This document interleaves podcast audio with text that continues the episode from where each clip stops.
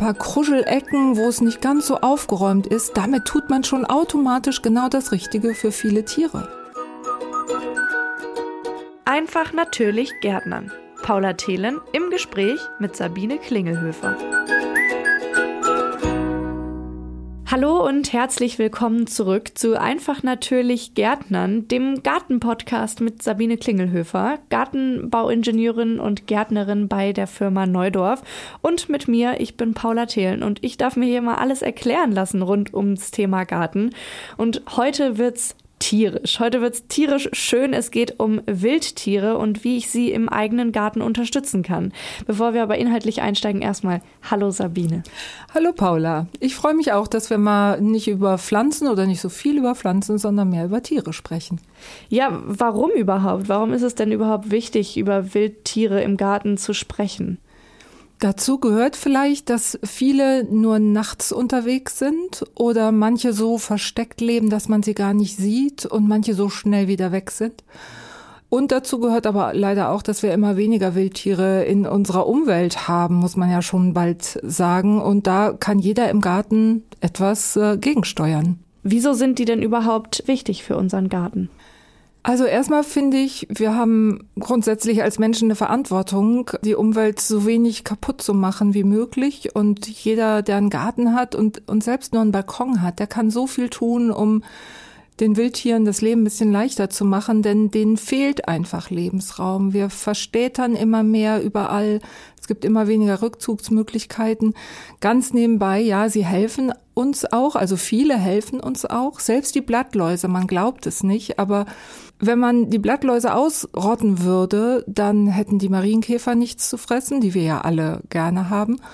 Und dann hätten auch die Vögel nichts zu fressen. Das wäre ja ziemlich blöd, weil Vögel leben von Insekten. Wenn die nichts finden, dann können sie ihre Brut nicht aufziehen. Und dann werden es auch bei den Vögeln immer weniger, wie wir es ja leider jetzt schon erleben. Aber wir tun was dagegen. Was tun wir denn dagegen? Was kann ich ganz allgemein tun, um Wildtieren in meinem Garten ein schönes Zuhause zu bieten? Die Liste ist tatsächlich ganz schön lang, was man mit einfachen Mitteln machen kann. Also man muss nicht den ganzen Garten umgestalten, aber es fängt zum Beispiel in den Sommermonaten schon mit einer Wasserschale an, sowohl für Vögel als auch für Insekten erstaunlicherweise. Da denkt man immer nicht so dran, aber gerade Bienen, Wildbienen auch, brauchen Wasser zum Trinken und äh, wenn es jetzt wieder im Sommer Wochen oder sogar manchmal monatelang trocken ist, dann fehlt denen das und dann können sie an Wassermangel zugrunde gehen. Ich nehme an, eine Schale darf es dann nicht sein, gerade für die Insekten, dann wahrscheinlich eher so ein flacher Teller mit so ein bisschen Wasser oder wie gestaltet man das am besten? Genau, also da reicht im Grunde genommen schon so ein Tonuntersetzer, den man vielleicht sogar zu Hause hat. Und für Insekten ist es toll, wenn man so ein paar Steine da rein tut, damit die sich dort niederlassen können und nicht äh, Gefahr laufen, da ins Wasser zu purzeln. Also einfach Steine rein, Wasser rein und das Wasser, wenn möglich, spätestens alle zwei Tage, besser noch jeden Tag auswechseln. Das heißt, es soll auch sauberes Trinkwasser sein und nicht Regenwasser aus der Regentonne? Also Regenwasser ginge sicherlich auch, ist auf jeden Fall besser als nichts, aber Trinkwasser ist vielleicht von der Hygiene her noch ein bisschen besser. Wenn man so ein uraltes, vermodertes Regenfass hat, ist das vielleicht auch nicht so die beste Lösung. Also eine Wasserschale ist der erste Punkt. Die Liste ist lang. Wie geht's weiter? genau, dann geht's weiter äh, mit was ganz Tollem, nämlich nicht so viel aufräumen. Den Garten ruhig mal ein bisschen verloddern lassen, hätte meine Oma gesagt. Ein paar Kruschelecken, wo es nicht ganz so aufgeräumt ist. Damit tut man schon automatisch genau das Richtige für viele Tiere. Nicht aufräumen, das könnte mir gut gefallen. Ähm, inwiefern denn? Also da fängt zum Beispiel mit den Igeln an. Die hat vielleicht jeder so ein bisschen vor Augen. Im Winter halten die ja Winterschlaf und die brauchen Laub- und Reisighaufen zum Überwintern. Und wer aber alles immer blitzeblank macht und kein Laubblättchen im Garten lässt, da findet einfach so ein Igel keine Überwinterungsmöglichkeiten. Ebenso ist es mit den Insekten. Viele Insekten überwintern in der Laubschicht, so wie im Wald zum Beispiel. Wenn man aber wie mein Schwiegervater das gemacht hat, immer jedes Blättchen entfernt, auch von den Beeten, dann können die Marienkäfer da nicht überwintern. Denen fehlt schlicht der Lebensraum. Und deswegen einfach mal Laub liegen lassen. Das ist wirklich super genial und toll und hilft denen ungemein. Du hast gerade deinen Schwiegervater angesprochen. Es gibt ja ganz viele Menschen, die das Laub nicht im Garten mögen, die gerne die Wiese aufgeräumt haben möchten. Hast du da einen Tipp oder eine Idee, wie man es trotzdem naturfreundlich und wildtierfreundlich gestalten kann? Also man kann sich auch im hohen Alter ändern. Meinen Schwiegervater haben wir jetzt soweit. Ähm, also was auch hilft, ist natürlich immer die Blumenwiese, die wir auch schon in einem Podcast hatten und die auch über Winter stehen lassen und erst im Frühjahr zurückschneiden. Auch das hilft schon, um Lebensraum zu liefern. Ebenso bei den Stauden, die schneidet man auch nicht zum Winter zurück, sondern erst im Frühjahr, damit an den vertrocknenden Stängeln sich Insekten niederlassen können und da überwintern können in den Hohlräumen. Und an den Samen von den Stauden können sich auch wieder die Vögel erfreuen und können da Samen picken. Wenn man dagegen alles im Herbst schon runterschneidet, dann hat man schon wieder einen Teil des Lebensraums zerstört. Die Wildtiere im Garten brauchen natürlich auch Futter. Was mache ich da? Muss ich da extra irgendwelche Futterbehälter ausstellen oder kann ich einfach was anpflanzen? Genau, du kannst einfach was anpflanzen, nichts leichter als das. Einfach die passenden Stauden. Inzwischen gibt es in den Gartencentern auch schon viele, die mit äh, Insekten oder bienenfreundlich gekennzeichnet sind. Das sind oft heimische Arten, die Pollen und Nektar liefern. Die kann man sehr gut anpflanzen. Und dann hilft es auch immer mal so im Spätsommer, im August, September mit kritischem Blick mal durch den Garten zu gehen, weil das ist meistens so eine ganz flaue Zeit, was Blüten angeht im Garten. Also so im Frühsommer, im Frühling, da blüht es überall, aber im August, September nicht so viel. Und wenn man da mal durch den eigenen Garten geht und guckt und sieht, Mensch, hier blüht ja tatsächlich nichts, dann kann man gerne losrennen und die Herbstastern kaufen und Herbstanemonen damit man gerade in dieser nahrungsarmen Zeit den Insekten auch was zu bieten hat. Und wenn wir nochmal auf die Menschen kommen, die es gerne aufgeräumt mögen oder generell auf das Thema im Garten aufräumen und Pflanzenschutzmittel, die man ja auch immer mal einsetzt, kann man den Wildtieren damit Schaden zufügen? Also auf jeden Fall hilft es, wenn man genau darauf achtet, wann man spritzt, also ob es überhaupt nötig ist. Weniger ist manchmal mehr. Und dann natürlich, wie du schon vermutest, sollte man einfach darauf achten, dass die nützlingsschonend sind, bienenschonend und auch anderen Tieren nicht schaden. Also beim Schneckenkorn, wir bieten das Ferramol Schneckenkorn an von Neudorf. Das tut den Igeln nichts und auch den Haustieren nichts. Es gibt andere Schneckenkörner, da muss man die Haustiere fernhalten aus dem Garten. Insofern, ja, da sollte man schon drauf achten und alles mit Maßen einsetzen. Jetzt haben wir sogar auch schon eine lange Liste angefertigt hier, aber ist sie noch länger? Gibt es noch andere allgemeine Tipps für Garten, für, für Wildtiere im eigenen Garten? Also einen ganz wichtigen habe ich noch. Eigentlich in jedem Garten gibt es immer wieder Steine, die man aus den Beeten rausklaubt, kleinere und manchmal auch größere. Das ist total sinnvoll, die an einer Stelle zu sammeln und zwar am besten in der Sonne. Und mit der Zeit und im Lauf der Jahre können das auch richtig große Haufen werden. Je größer, umso besser, sag ich mal. Noch besser ist es, wenn man eine Trockenmauer setzen kann, aber das passt nicht überall. Und da können sich zum Beispiel Eidechsen, Zauneidechsen ansiedeln, die sonnen sich auf diesen warmen Steinen. Viele Insekten können da auch Unterschlupf finden, Kröten genauso. Also das hilft auf jeden Fall auch. Und apropos Kröten und Igel und andere Tiere, wer einen Meerebotter hat, die sind ja sehr hilfreich, aber lass den bitte, bitte nicht in der Dämmerung und nachts laufen, weil da ist schon leider so mancher Igelfuß dran hängen geblieben sozusagen oder wurde übergemäht. Also lass die Meerebotter nur tagsüber laufen, wenn sichergestellt ist, dass keine nachtaktiven Tiere unterwegs sind. Oh je, das ist ja ein Hinweis, an den habe ich gar nicht gedacht, dass sowas passieren könnte. Jetzt gibt es ja auch beim Thema Wildtiere im Garten oder generell Tiere draußen in der Natur das Thema Lichtverschmutzung. Es wird immer wieder angesprochen. Vielleicht erstmal vorab für all diejenigen, die noch nichts damit anzufangen wissen, was ist Lichtverschmutzung? Ja, Lichtverschmutzung finde ich auch ein super wichtiges Thema. Man versteht darunter die Verschmutzung sozusagen des natürlichen Lichtes. Also natürlich gibt es Licht durch Mond, auch durch Sterne. Es ist ja nie ganz dunkel auf unserer Erde. Und wir haben aber zunehmend das Problem, dass immer mehr Lampen aufgestellt werden, auch gerade in den Hausgärten, was mir völlig unverständlich ist. Ich kann es noch verstehen, wenn man sich draußen hinsetzt und gerne lesen will, dann kann man eine Lampe nehmen, die nach unten scheint Und dann geht das, aber manche Leute ballern in ihren Garten wahnsinnig viele Leuchten rein und Lampen und finden das schick und haben überhaupt keine Idee, glaube ich, was sie damit der Umwelt antun und vor allen Dingen den Tieren antun, die nämlich völlig die Orientierung verlieren. Warum verlieren die die Orientierung? Also was ist so schlimm an Licht? Also viele Tiere sind ja im Dunkeln unterwegs, weil sie dadurch ihren natürlichen Feinden aus dem Weg gehen und dadurch eine gewisse Sicherheit haben, sozusagen. Und wenn es aber überall hell ist, dann fehlt diese Sicherheit, also bei den Säugetieren zum Beispiel. Dann müssen die auf einmal Wege gehen, die so sie freiwillig vielleicht nicht gehen würden, vielleicht immer nur im Schutz einer Hecke, weil es gerade da noch ein bisschen dunkel ist, aber sie können nie mal über die Wiese laufen, weil es einfach zu hell ist. Das ist das eine. Und dann kennt ja jeder vielleicht auch dieses Phänomen um die Straßenlaternen rum, da fliegen die Insekten gerne so im Kreis.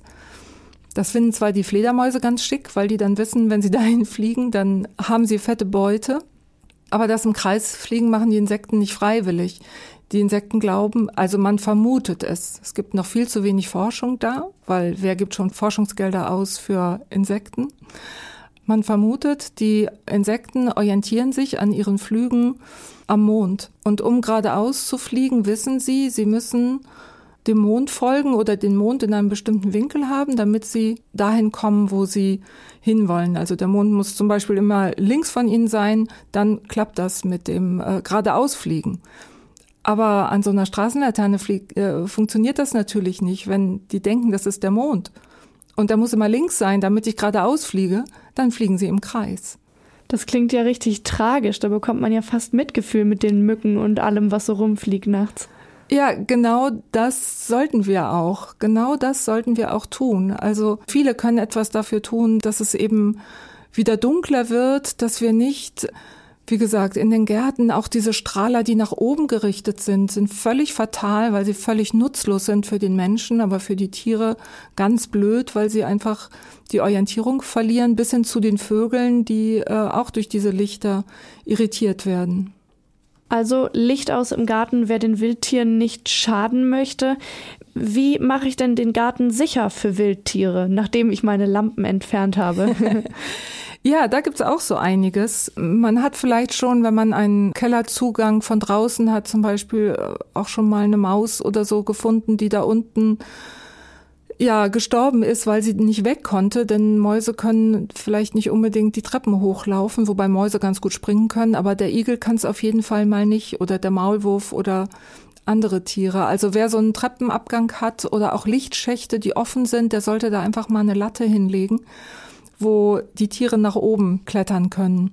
Das gleiche gilt für Tümpel oder äh, Gartenteiche, die man hat oder Regentonnen auch, die man hat. Wenn die offen sind, dann ist es einfach total hilfreich, wenn man da eine, eine Holzlatte reinlegt, damit eben die Tiere wieder rauskommen können, damit sie da nicht ertrinken. Ein anderes Problem ist noch, wenn man vielleicht mal ein Kunststoffnetz eingesetzt hat, zum Beispiel um die Süßkirschen vor den Amseln zu schützen. Das kann man ja alles machen, aber wenn man das dann abgenommen hat, dann auch schnell wieder wegräumen, damit es nicht im Garten rumliegt und sich irgendwer da drin verheddert. Und last but not least, also ich habe ja ein Plädoyer gehalten für Unordnung im Garten. Aber wenn man jetzt an einer Stelle reisig gesammelt hat und das dann irgendwann dann doch mal weghaben will, dann sollte man da ganz vorsichtig sein, damit man nicht irgendwelche Tiere, die sich da vielleicht schon so eingenistet haben, stört. Also ganz vorsichtig. Und wenn man merkt, da nistet schon jemand, vielleicht eine kleine Spitzmaus, dann lässt man die noch ein paar Wochen, bis sie die Aufzucht beendet hat dann muss man ja noch besonders vorsichtig sein, wenn man so einen Laubsauger benutzt, dann sonst geht ja das ganze Nest mit weg. Ja, ganz genau. Also Laubblasgeräte sind schon blöd. Ich kann es noch verstehen, wenn man das Laub vom Rasen weghaben will. Dann pustet man es unter die Hecke. Okay, das ist jetzt auch nicht besonders schön, aber das geht noch. Aber Laubsauggeräte, um das Laub wegzusaugen, die sind absolut indiskutabel in meinen Augen. Die äh, Insekten werden damit eingesogen und wir haben sowieso schon viel zu wenig Insekten. Und wenn man dann das Laub noch abtransportiert aus dem Garten raus, dann hat man wirklich alles dazu beigetragen, dass man noch möglichst wenig Vielfalt im Garten hat. Und man merkt es dann auch, ganz ehrlich, also die Gärten, die so ausgeräumt sind und super ordentlich sind, die haben mehr mit Blattläusen zu kämpfen als ich in meinem kunterbunten Garten. Jetzt sind wir schon an einem richtig traurigen Punkt eigentlich, nämlich an so vielen Dingen, die man irgendwie falsch machen kann, die man ganz schnell falsch macht mit Dingen, die wir alle irgendwann mal gesehen haben in anderen, in Nachbargärten oder sonst wo. Also lass uns mal wieder ein bisschen positiver werden. Was kann ich denn Positives tun? Lass uns bei den Vögeln anfangen. Was kann ich tun, damit sich Vögel in meinem Garten wohlfühlen? Ja, ganz naheliegend ist natürlich Nistkästen aufzuhängen. Da gibt's auch welche mit unterschiedlich großen Öffnungen, weil so eine Meise, die will es schon ganz speziell haben und die hat einen anderen Bedarf als andere Vögel. Ähm, also Nisthilfen aufhängen ist toll, gerne in Richtung Osten. Warum? Richtung Süden, da wird's ganz schön heiß. Das würden die nicht vertragen. Richtung Norden, dann ist es im Frühjahr noch ein bisschen kalt und Osten ist eigentlich perfekt. Das klingt einleuchtend. Genau, und diese Nistkästen sollte man auch einmal im Jahr gerne runternehmen und säubern, das alte Nest rausnehmen, da können sonst Parasiten äh, überwintern. Am besten ist es im Oktober, dann sind die Vögel raus und dann ist noch Platz da äh, zum Beispiel für so einen Siebenschläfer oder andere ähm, Tiere, die auch ja ein Überwinterungsquartier suchen. Und die ziehen ganz gerne mal über Winter in so einen Vogelnistkasten hinein dann ist das ja sogar eine ganz vielfältige Sache direkt. Also es muss nicht nur ein Vogelnistkasten sein. Ähm, wie sieht's aus mit anderen Tieren? Du hattest eben den Igel erwähnt. Was kann ich für einen Igel tun? Genau, also entweder wer einen großen Garten hat, der kann ganz toll einfach einen Laubhaufen mit Reisig drin liegen lassen in der Ecke, die dunkel ist und wo man auch nicht so oft äh, dran langläuft. Also direkt neben dem Komposthaufen wäre jetzt blöd. Ähm, wer den Platz nicht hat, der kann auch ein, ähm, ein Igelhaus ähm, aufstellen. Wir bieten von Neudorf eins an, das baut man selbst zusammen. Das hat so einen Labyrintheingang, damit Katzen und andere Tiere nicht reinkommen.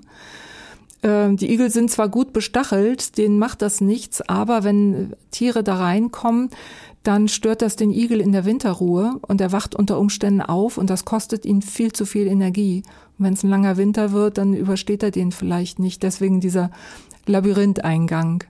Und was man auch noch machen kann und auch sollte für Igel ist, dass man den äh, ermöglicht, den Garten ja zu besuchen und wieder zu verlassen. Also wer so einen Maschendrahtzaun ringsum hat, der tut so einem Igel schnell mal was an, weil der versucht vielleicht unten drunter zu kriechen, aber bleibt auch manchmal mit seinen Stacheln da hängen, das wäre blöd. Ähm, besser sind feste Zäune und dann kann man ähm, da auch gerne mal eine, eine kleine Lücke lassen, dass der vom Nachbargrundstück einfach mal rüberlaufen kann, weil Igel haben zum Teil doch recht große Reviere und dann ist es einfach schön, wenn sie hin und her laufen können. Auch ein Punkt, den ich bisher noch gar nicht bedacht habe, dass die Igel ja gar nicht durch den Zaun kommen. Kann ja auch keiner die Pforte öffnen. ja, genau. Ähm, was mich als Kind immer besonders fasziniert hat, ist, wenn bei meiner Oma in der Scheune und am Garten Fledermäuse unterwegs waren. Kann ich was für Fledermäuse tun, dass sie sich bei mir wohlfühlen? Ja, auf jeden Fall. Auch dafür gibt es Nisthilfen. Ähm, wir haben da sogar auch von Neudorf eins, das äh, Fledermausquartier. Und das ist ein bisschen größer als ein DIN A4-Blatt vielleicht hat einen ganz kleinen Schlitz und da können die Fledermäuse tagsüber reinkriechen und das Tageslicht meiden. In einen so einen kleinen Kasten passen zum Beispiel bis zu 30 Zwergfledermäuse. Das hat mich auch überrascht, als ich das beim ersten Mal gehört habe. Die sollten aber möglichst hoch hängen, also am besten so vier Meter und höher, weil die, wenn sie rauskrabbeln da, lassen sich erstmal fallen und müssen dann erst Flügel ausklappen und so. Deswegen ist so eine gewisse Höhe ganz gut. Was man auch für Fledermäuse machen kann, ist, wenn man Pflanzen anbaut oder äh, Stauden auswählt, die nachts duften. Das hört man manchmal schon am Namen, die Mondviole, die Nachtkerze, das sind Stauden, die nachts duften. Die tun das, äh, ebenso wie die Engelstrompete in, als Kübelpflanze haben wir die ja gerne. Die duften nachts, weil sie ganz spezielle Falter anziehen, die Nachtfalter. Und wenn die Falter im Garten sind, dann können natürlich auch die Fledermäuse kommen, weil die ja ähm, auf der Suche sind nach Insekten die Natur ist schon ein ganz schlaues Konzept in sich geschlossen, funktioniert da irgendwie alles. Hm, abgesehen von der Höhe, in der ich so einen Fledermauskasten aufhängen sollte, gibt es einen Unterschied oder kann ich auch einfach einen besonders großen Vogelkasten für Fledermäuse hinhängen? Ja, da gehen die meistens nicht so gerne rein. Die haben es tatsächlich gerne eng. Deswegen sitzen die auch in natürlichen Quartieren oft sehr eng beieinander. Warum auch immer. Habe ich jetzt keine Antwort für. Aber die mögen das sehr eng und so einen Vogelnistkasten, den, den nehmen die selten. Es ist auch so, es dauert manchmal ein, zwei Jahre, bis die so einen, so einen fertigen Kasten angenommen haben. Und manchmal ist es auch so, dass sie äh, nur ein paar Stunden in dem einen Kasten verbringen und dann, je nachdem wie die Sonne wandert und wie warm sie es gern hätten, und dann können sie auch noch mal wechseln. Ähm, und was ich besonders spannend finde, was ich zumindest überhaupt nicht wusste, ist, äh, viele Fledermäuse wandern hunderte von Kilometern zum Winter hin in, in ihre Winterquartiere. Die ziehen dann in alte Bergwerkstollen und überwintern da und kommen dann im Frühjahr, wenn sie wieder aus dem Winterschlaf erwachen, kommen sie zum Beispiel in unser schönes Weserbergland wieder geflattert. Was ist denn eigentlich der natürliche Ort für Fledermäuse, wenn man jetzt nicht gerade so einen Kasten da hängen hat? Ja, der natürliche Ort, das sind eigentlich Ritzen in Bäumen. Also manchmal, wie gesagt, diese Zwergfledermäuse zum Beispiel sind ja sehr klein, die können sich unter der, der Rinde von Bäumen einfinden. Wenn die Bäume schon abgestorben sind, dann löst sich ja die Rinde so ein bisschen und in so kleinen Ritzen, da kriechen die dann zum Teil rein, um, äh, um zu überwintern.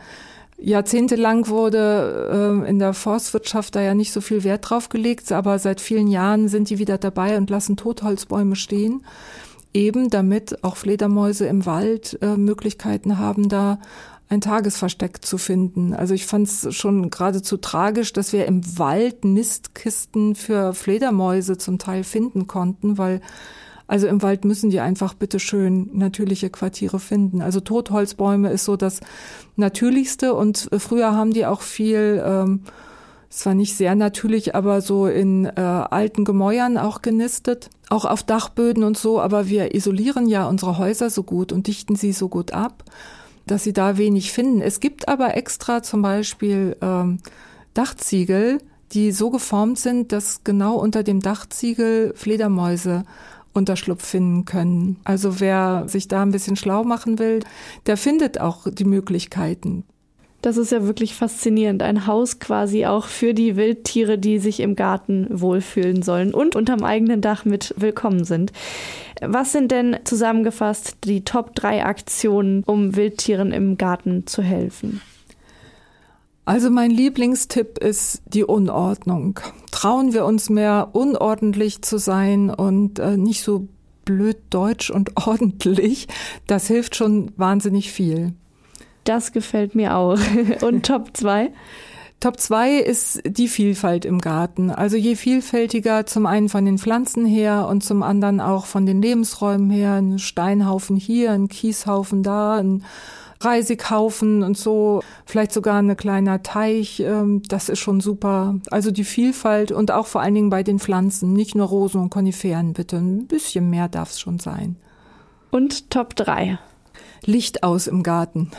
Nur wenn man es mal braucht, ja, zum Gartenfest natürlich, aber, aber nicht dauerhaft und so. Einfach Licht aus. Das spart auch noch Strom. Das war's auch schon mit dieser Folge zu den Wildtieren im eigenen Garten. Wenn noch Fragen sind, dann schaut doch einfach mal in die Show Notes. Da haben wir nämlich noch mal alles zusammengefasst. Oder wenn das nicht hilft, dann wendet euch an Neudorf, entweder über Instagram oder über Facebook. Da könnt ihr einfach die Fragen per Direktnachricht schicken oder auf neudorf.de. Da gibt's sogar eine Telefonnummer, wo ihr anrufen könnt, falls ihr Fragen habt. Und das Team von Neudorf hilft euch da gerne weiter. Neudorf schreibt man übrigens mit Doppel-F, nur damit ihr es auch findet. Und damit sagen wir Tschüss für heute. Macht's gut. Genau. Tschüss. Das war der Podcast Einfach natürlich Gärtnern mit Paula Thelen und Sabine Klingelhöfer. Mehr zum Thema gibt's auf neudorf.de.